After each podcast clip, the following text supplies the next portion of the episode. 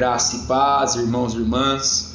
Nós estamos dando continuidade à nossa série de devocionais diários e nós estamos hoje no dia 31 de janeiro de 2021.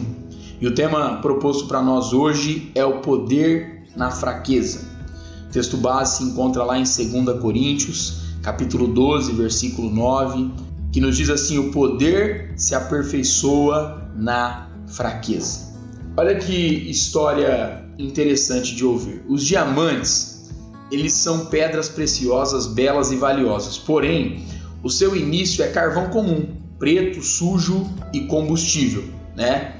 Ao longo de anos de intenso calor e pressão alta, eles se tornam puros e fortes. Isso os torna uma boa metáfora para a força espiritual.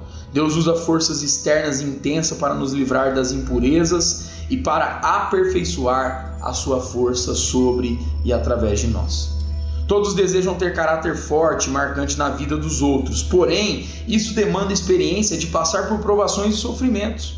Quem passa por isso com persistência, ainda que com cicatrizes, é capaz de viver acima da mediocridade ou acima da média. Vivemos assim quando aprendemos a viver com os espinhos, né? E para que não me ensoberbesse com a grandeza das revelações, olha esse texto lá de 2 Coríntios 12, versículo 7.